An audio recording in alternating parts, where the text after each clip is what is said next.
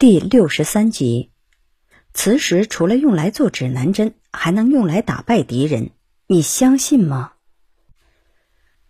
中华民族是世界上最早认识磁石特性的民族之一。古代的“磁”字写作“磁”字，早在春秋战国时期，《管子》一书就已经有磁石的相关记载。古人起初把“磁”写作“瓷”，就是因为认识到了磁石可以吸铁的特性，认为磁石就像慈母把孩子吸到身边一样。古代有一位叫马龙的将军，利用这一特性。用磁石打败了敌人。西晋时期，凉州（今甘肃武威）地区作为国家西部边境，经常受到鲜卑、羌等游牧民族侵扰。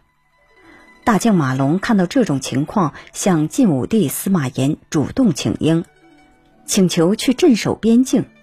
晋武帝便任命马龙为武威太守，负责西部边境的防守。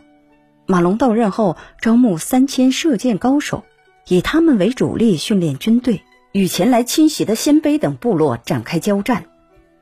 他巧妙运用作战工具，让人做了一种扁箱车，车上面可以安装木屋，到了开阔地带就地扎营，把鹿角插在车的外围以作防御。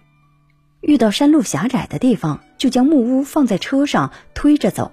不断推进战场，同时由于马龙的军队射箭高手多，敌军都应弦而倒，伤亡很大。在一次作战中，因为战场在山谷，马龙让人搬来了很多磁石，事先摆放在战场上，给己方士兵穿上犀牛皮做的铠甲，敌方士兵穿着铁质铠甲，一到战场就被磁石吸住，动弹不得。马龙指挥士兵冲杀，大获全胜。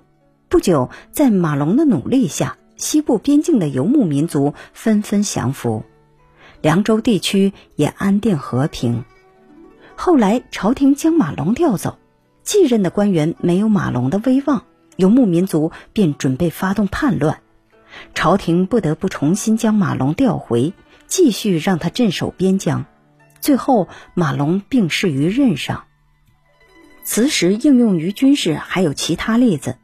传说从秦始皇开始，为了防止被刺杀，让人把磁石安装在门上。如有不怀好意、悄悄携带兵刃的人前来，就会被磁石吸住，暴露身份。这一做法后来也被应用在战场营寨的辕门前。南北朝时期，北周诗人庾信在《从驾观讲武》中写道：“门衔磁石碍，马未铁铃伤。”就是指军队在辕门安装有磁石，而古人根据磁石特性发明指南针，已经是北宋时期的事了。